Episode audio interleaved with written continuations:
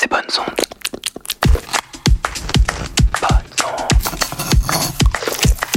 Bonnes ondes. Hmm. Chers auditrices, chers auditeurs, bienvenue sur Bonnes Ondes. Chaque semaine, je vous présente une gourmandise radiophonique qui, je l'espère, comblera vos oreilles affamées. Au moins jusqu'à la prochaine fois. Aujourd'hui, dans la grande marmite de Bonnes Ondes, on a un documentaire sonore tellement riche en émotions qu'il va nous falloir deux épisodes entiers pour le savourer.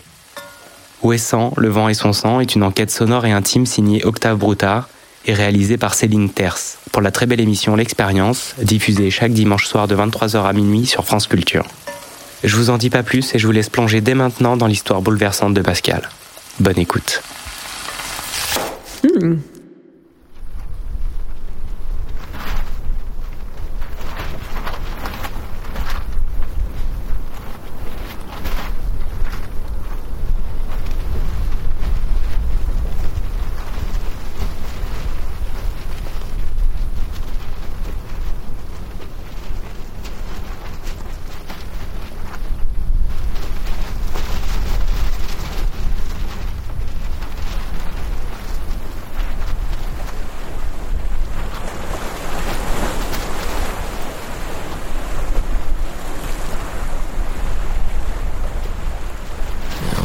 Adossé à un rocher euh, euh, avec des écouteurs euh, sur les oreilles.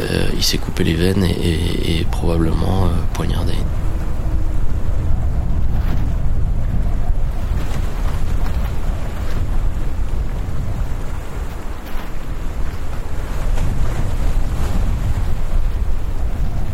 Il y avait une vraie chasse à l'homme, hein. je crois qu'il y avait une quarantaine de gendarmes, il y avait un hélicoptère, des tireurs qui pouvaient intervenir.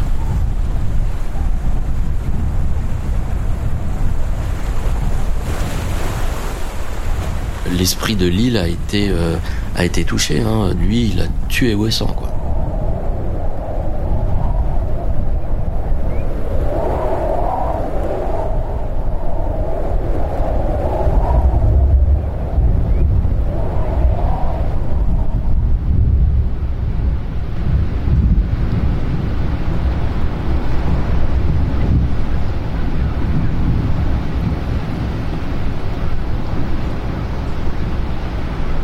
On sentait de l'autre côté de l'île euh, la fumée. Et on voyait de la fumée, on se demandait ce qui se passait d'ailleurs.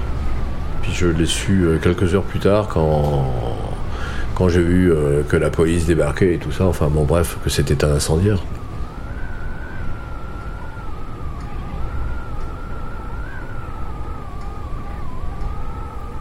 Il avait la réputation quand même d'être assez violent. hein. Moi, j'ai un ami qui a, qui a été un peu violenté par lui euh, une fois parce qu'il était, il était assez agressif. hein, et et, euh, quelle connerie d'avoir fait ça aussi. Pourquoi?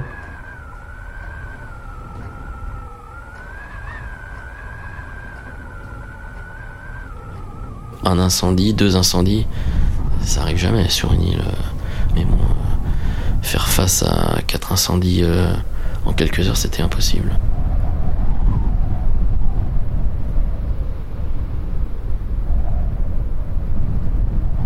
Et les gens, évidemment, ne parlaient que de ça. Et puis euh, tout le monde voulait savoir pourquoi, mais qu'est-ce qui lui a pris euh, C'est évident, hein. enfin tout le monde voulait savoir le pourquoi.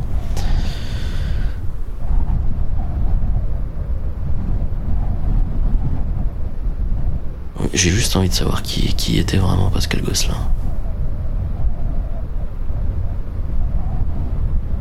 J'ai jamais vu son visage, je sais pas à quoi il ressemble.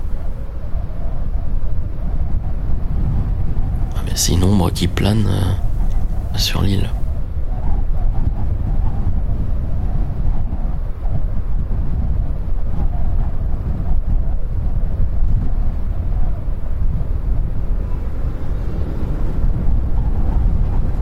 Ouessant, le vent et son sang.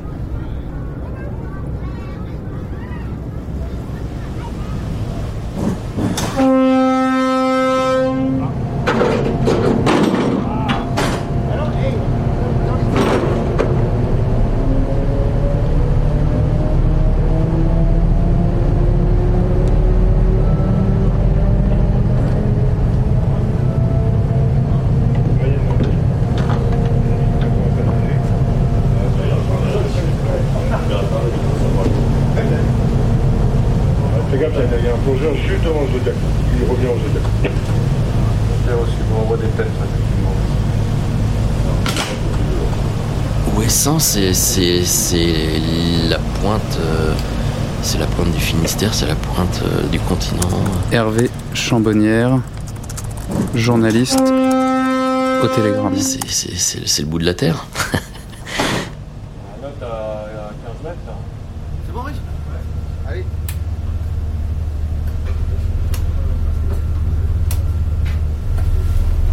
Mesdames et messieurs, dans quelques instants, nous arrivons à Ouessant au ski. Le débarquement s'effectuera porte avant, pont intérieur.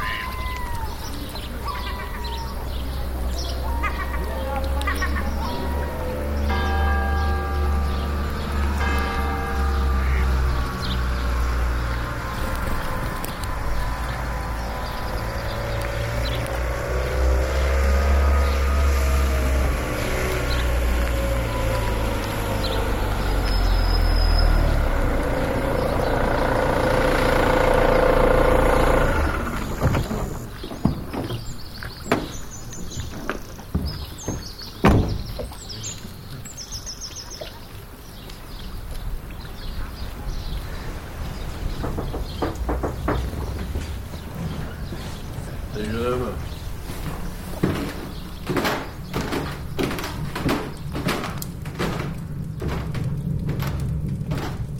Paul Jézéchiel, habitant d'Ouessant.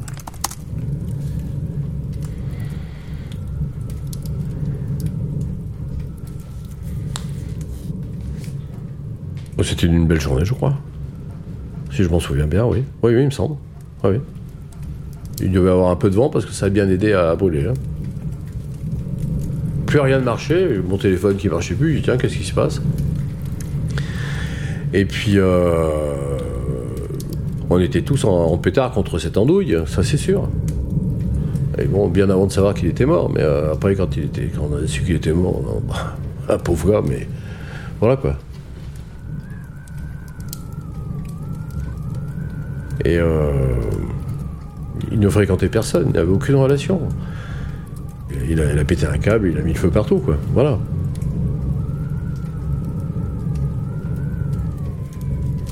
Sinon, ce- cet homme-là faisait du kitesurf dans la baie, avec un temps comme aujourd'hui, souvent bien plus mauvais que ça, et il était vraiment très fort. Là, euh, en dehors du personnage, ce qu'il faisait au niveau du sport, euh, donc du kite, là, il était, vraiment balèze. hein. Ah je le regardais faire, euh, j'étais admiratif.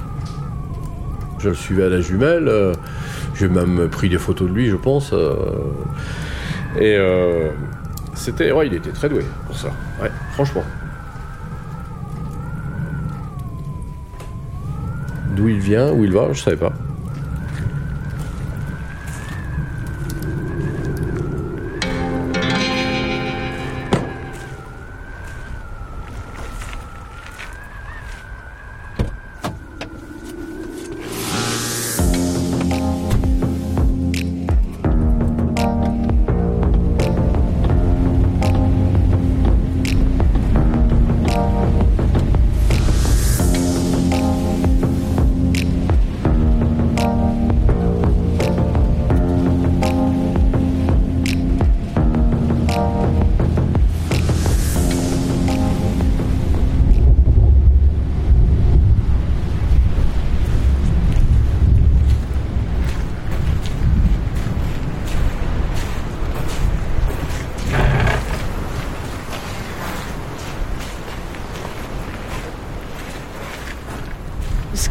Tu vois là, c'est une ruine, une maison qui a pris feu euh, il y a deux ans maintenant.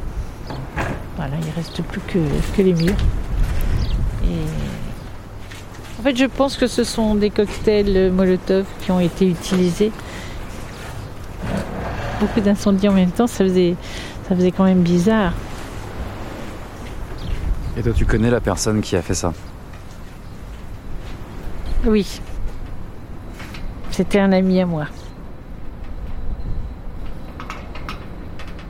Effectivement, je connais et j'ai connu et c'est voilà tout- toutes les maisons qui ont été incendiées, il y en a il y en a quatre, ouais quatre plus le standard téléphonique.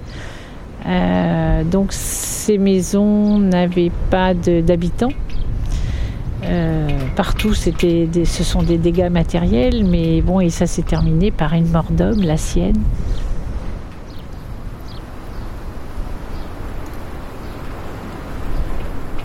C'était un 12 juillet. Euh, je crois me souvenir qu'il faisait beau, oui. Yolande Botkelen, habitante d'Ouessant, travaille au musée incendié. Alors Pascal, c'était donc un grand garçon. Grand parce qu'il devait bien faire euh, 1m90, 95.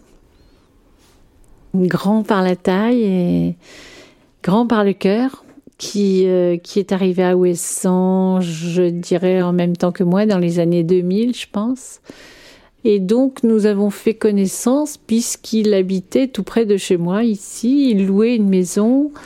Euh, et il est venu ici, je pense, attiré par, euh, par l'insularité, euh, la solitude qu'il avait l'air d'apprécier par-dessus tout, et le vent, puisqu'il a essayé de dompter ce vent de diverses façons, soit en faisant de la planche à voile, après du kite, il, a fait, il faisait aussi beaucoup de parachutisme. Donc ensuite, il faisait des petits films, voilà, grâce à, à euh, jouets, en fait. C'était des grands jouets. Enfin, quand on le regardait vivre hein, avec ses animaux, il était d'une grande douceur. euh, dans ses propos, il était, il était, enfin, jamais méchant euh, envers qui que ce soit, quoi. Puis pas violent.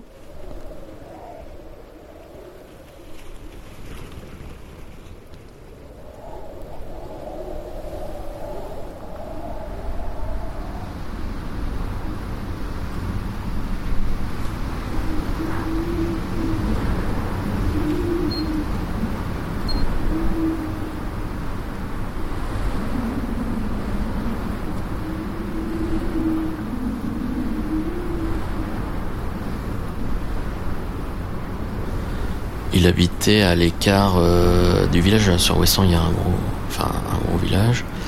Il faut monter un peu et c'est, euh, ça doit être sur la côte nord, un peu dans un petit hameau. C'est, une maison qui est un garage. Euh, moi, quand j'y suis allé, il en restait absolument, rien. enfin, il restait les murs, quoi.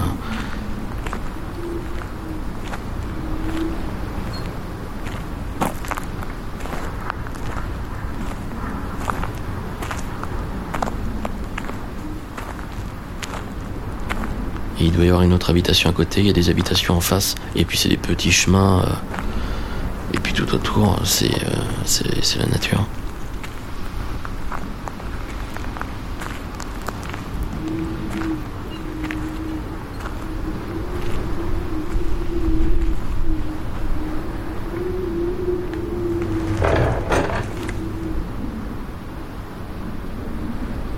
Il avait un, mental qui était différent du nôtre. Il voulait faire un peu à sa guise, faire tout à sa guise, et puis voilà. Il aimait pas être commandé déjà pour commencer, je pense. hein. Et puis c'est là qu'il a réglé ses comptes. Mais au matériel, pas aux gens.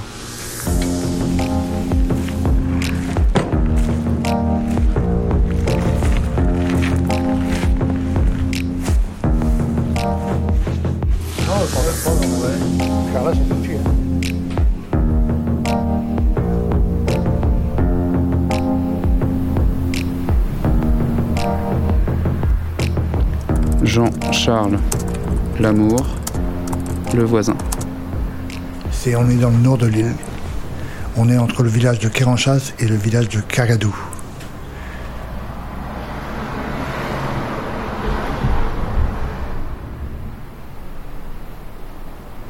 Certains disent que c'est qu'il était bien, d'autres qui disent que c'était un, sauvage. Il parlait pas beaucoup, hein, mais bon, il a agi. Pour euh, déjà détruire la, la centrale téléphonique, il fallait déjà avoir une connaissance. Et apparemment, c'était pas un imbécile. Parce qu'il savait, il savait jouer. La preuve, déjà, vous, pour allumer votre barbecue, il me faut une demi-heure. Lui, il a mis le feu à quatre maisons en, vite fait, hein, sans. faci- une facilité, quoi. Incroyable. Moi, il me disait bonjour, mais bon, c'était pas plus. On parlait de d'un pluie du temps. Mais on n'a jamais parlé de, de sujets qui fâchaient. hein. C'était chiant, moi, je. J'avais eu un petit problème avec lui, bon, on, s'est- réglé parce que j'ai dit, il n'y a pas de raison, quoi. J'avais des moutons, donc j'ai dit, les chiens, je sais qu'ils ne font pas de mal aux moutons, mais les moutons, ils auront peur. Donc ces chiens, ils étaient inoffensifs, hein, mais ça fait peur. Alors, euh, qu'est-ce qui s'est passé euh, avec la maison qui est juste en face là? Bah, la maison, rien, elle a, pris feu. C'est un incendie volontaire, quoi. Et voilà. Pourquoi il en avait marre, c'est pas mon problème, je sais pas. Il était en colère après son, propriétaire. Et il me disait, euh, mon propriétaire, il, il veut me virer au mois d'avril, parce que c'est à partir du mois d'avril, mais lui, il n'a pas l'intention d'aller. Et ça s'est passé à 4 h du matin. On a entendu un grand boom, et on pense, moi je pense que c'est le, réservoir de la voiture qui a, explosé. Et 30 secondes après, j'ai les voisins, le, grand-père, la grand-mère avec les petits-enfants qui sont venus euh, à la porte. Et comme j'étais à la fenêtre en haut, j'ai dit oui, ici, c'est pas bon. J'ai regardé, j'ai vu les flammes partout. Et là, ça. Ça a commencé la sérénade.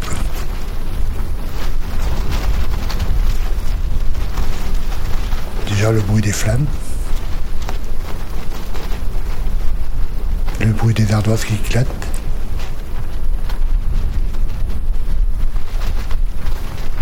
Le goudron euh, en fumée qui va dans la prairie. C'était une, une ambiance d'enfer.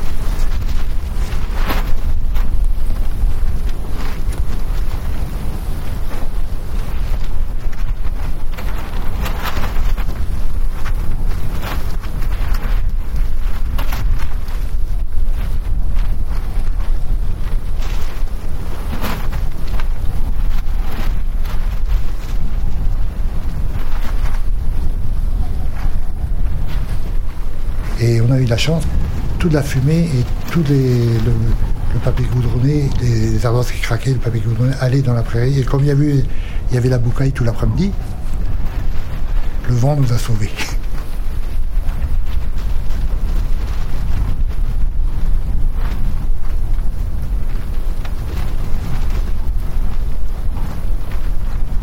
Ah, quand il souffle très fort, c'est, le vent, ça peut être angoissant, hein, surtout quand il souffle fort. hein.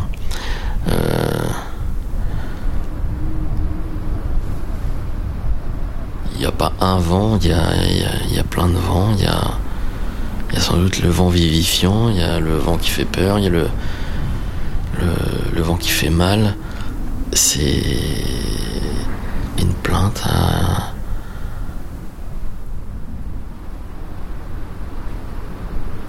le vent qui hurle, les éléments qui, qui sont déchaînés, la mousse qui vole. C'est dantesque, hein, c'est. C'est quelque chose qui peut rendre fou, oui. oui.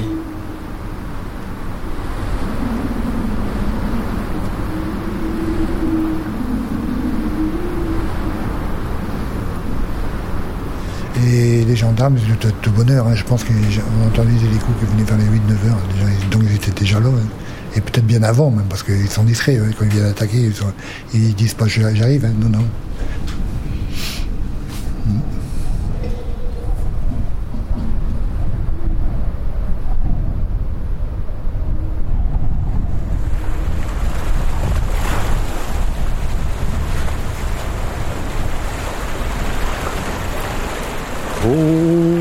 Combien de roues un garçon doit-il faire avant qu'un homme se soit? Écoute, mon ami, écoute dans le vent. Écoute, la réponse est dans le vent.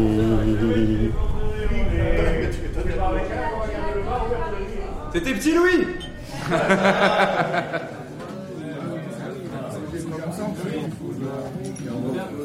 C'est les ailes de gonfler. Juste ton, ventre qui bouge, voilà, toute chose droite. Qu'est-ce qu'il me raconte Je suis pas personne, Bar de la Duchesse Anne. J'aime bien la dire, Il n'avait pas réellement une vie sociale euh, telle qu'on l'entend. Il n'allait pas, euh, il n'allait jamais dans les bars, il n'allait pas aux soirées. Je crois qu'il a souffert de, tout ce qu'on a pu dire sur lui, euh, alors que, alors que lui ne parlait de personne. C'est- quelque chose de, difficile à supporter, je suppose.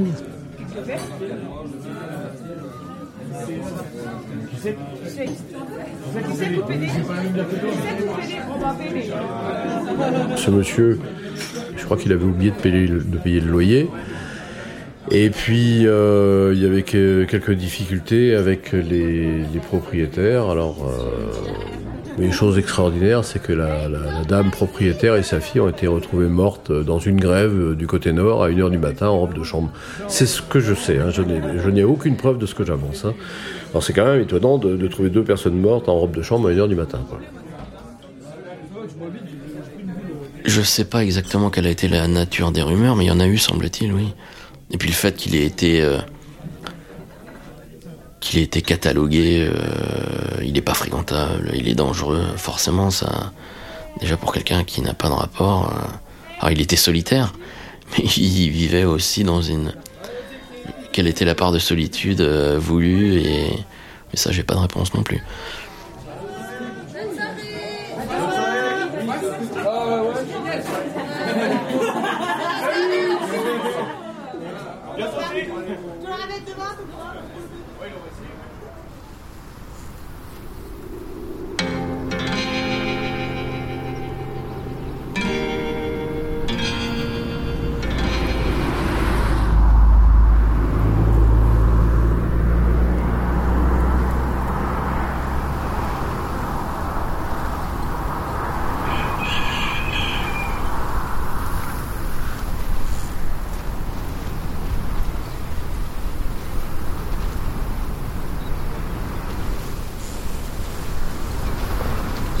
Les premiers gendarmes arrivent avant 7h du matin, je crois.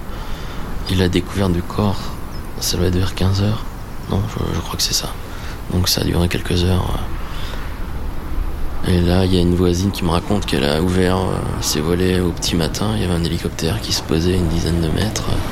Ça résumait un peu le côté spectaculaire pour les gens. hein.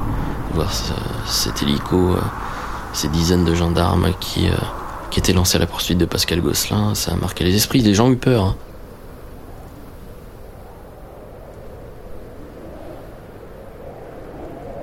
Quand j'ai levé le nez, j'ai vu qu'il y avait de la fumée un peu partout sur l'île. Et, ensuite, on voyait, on voyait partout, dans tous les sens, euh, euh, courir euh, des policiers en voiture, en vélo, en vélo électrique. et donc, ils recherchaient Pascal. Et comment dire, quand le gendarme m'a dit qu'on avait retrouvé ses chiens, dans, enfin au moins un chien, le cadavre d'un chien dans sa maison, euh, je lui ai dit qu'il ne le retrouverait pas, probablement pas vivant.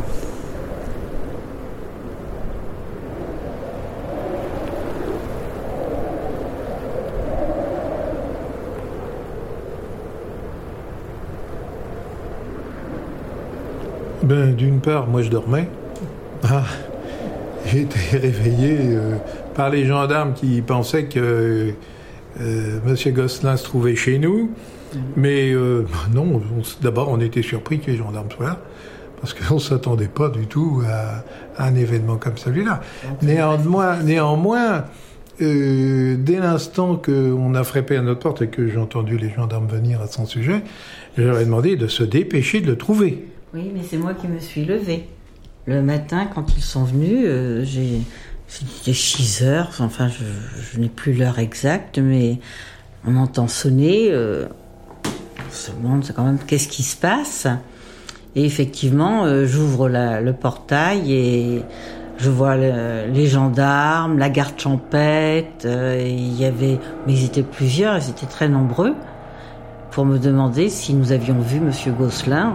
Mais il y avait GIGN qui était là. Sans doute. Oui, ah ben si, si, avec euh, les, les, des fusils. Ah ouais, oui, ils étaient armés. Hein. Oui, mais après, euh, une fois qu'ils ont quitté chez nous, parce que je leur ai même pas demandé qu'est-ce Ah qui mais se moi l'ai vu avec. Daniel et Annick Montbailly, habitants d'Ouessant. Ah ben, il payait pas son loyer. Parce qu'évidemment, il n'avait plus d'argent. Il y a eu une enquête, certes, qui a été faite, il a Mhm. été disculpé, Oui. mais néanmoins, euh, pour la population, il reste celui qui certainement a, a poussé ces personnes. à- enfin, on ne sait pas. Vous, vous pensez qu'il a pu tuer ses propriétaires ou pas? Moi, Moi, je n'y crois pas, mais je sais que dans la population, c'est c'est très ancré. Mais moi, je n'y crois pas. Et puis, bon, voilà, et après, il y a eu un tournant.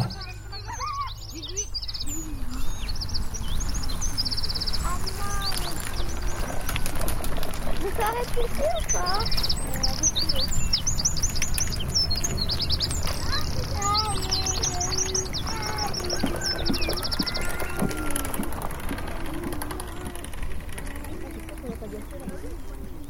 Quand il travaillait pour pouvoir faire nos murs, j'estimais qu'à 50 ans, faire le travail qu'il effectuait ne répondait pas au travail d'un être humain normal. Parce que le, corps humain n'est pas fait pour soulever des pierres comme il le faisait. Et puis est arrivé euh, ce qui devait se passer, c'est que il a eu des problèmes à la colonne vertébrale qui ne lui permettaient plus de pouvoir euh, faire ce qu'il faisait auparavant. Et il surmontait tout cela, il voulait ne rien montrer à l'extérieur, il continuait comme il faisait avant. Il y avait une espèce de, je vais dire, euh, déification de sa personne. La souffrance, ça se domine, il est au-dessus de tout ça, et il continue. Il continue.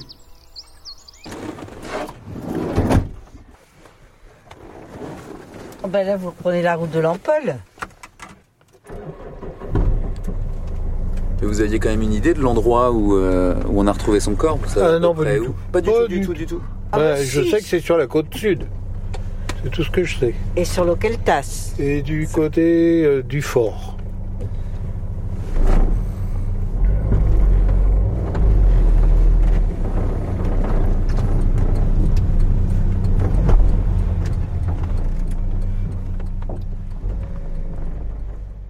Bonnes ondes. Vous venez d'écouter la première partie du très beau documentaire d'Octave Broutard, Ouessant, Le vent et son sang. Ne manquez pas la deuxième partie qui sera diffusée la semaine prochaine dans l'émission. Je remercie Octave Broutard, Aurélie Charon et Inès Duperron pour m'avoir permis de vous le faire découvrir. Je vous invite à écouter le reste des créations de l'émission L'expérience sur France Culture. C'est tous les dimanches soirs à 23h et vous allez adorer. Et c'est fini pour cette semaine. C'était Bonnes Ondes, le programme de création sonore de Radio Balise. L'émission a été préparée et mise en son par Julien, et vous pouvez la retrouver chaque mercredi à 9h. Elle est également rediffusée le jeudi à 16h et est disponible en podcast quand vous le souhaitez sur radiobalise.com. À bientôt. Bonnes ondes.